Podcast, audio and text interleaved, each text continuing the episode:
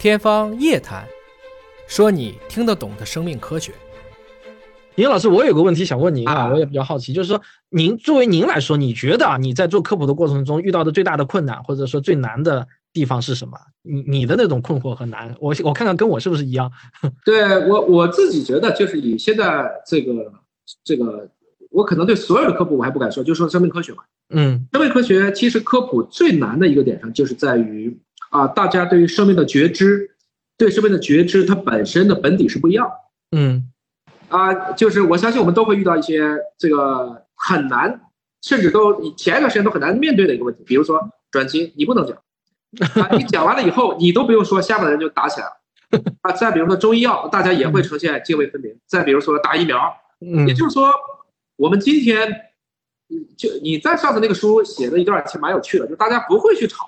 不嗯，会去炒广义相对论，因为看不懂。对对对对，狭义相对论大家能炒，因为很简单，E 等于 mc 方，大家都都似乎都能说两句，对吧？嗯就像你说哥德巴赫猜想，好像大家都在讨论一加一等于二，但是你说，比如说黎曼猜想，没几个人都会讨论的，因为看不懂没几个人懂。没几个人懂。生命科学呢，恰恰就是在它在本底上，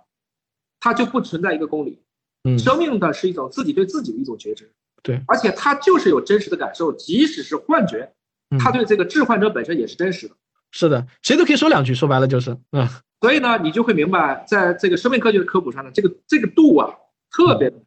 嗯说少了，人家说你不严谨；嗯，说多了，人家就不听了。嗯我说的这个事儿过于科学了，大家可能就说啊，你这个怎么不考虑伦理呢？嗯说的过分，就是说这个把这个伦理啊，把这个保护的特别好，大家就觉得，那你这还有什么突破和创新呢？这个啊因为生命科学，你知道它用来用去，因为本体认知不一样，嗯它最后都会反映到自己的身上去，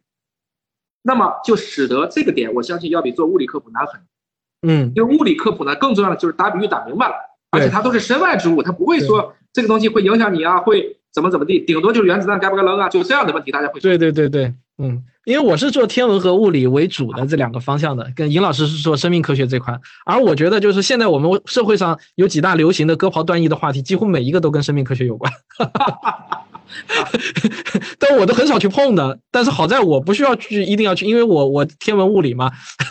这个不是基本上没有太多的这种是涉及到这种比较争议的话题，哪怕就是现在讨论《三体》里头有一些争议的话题，但是争议的程度远不如生命科学相自然观的这个话题。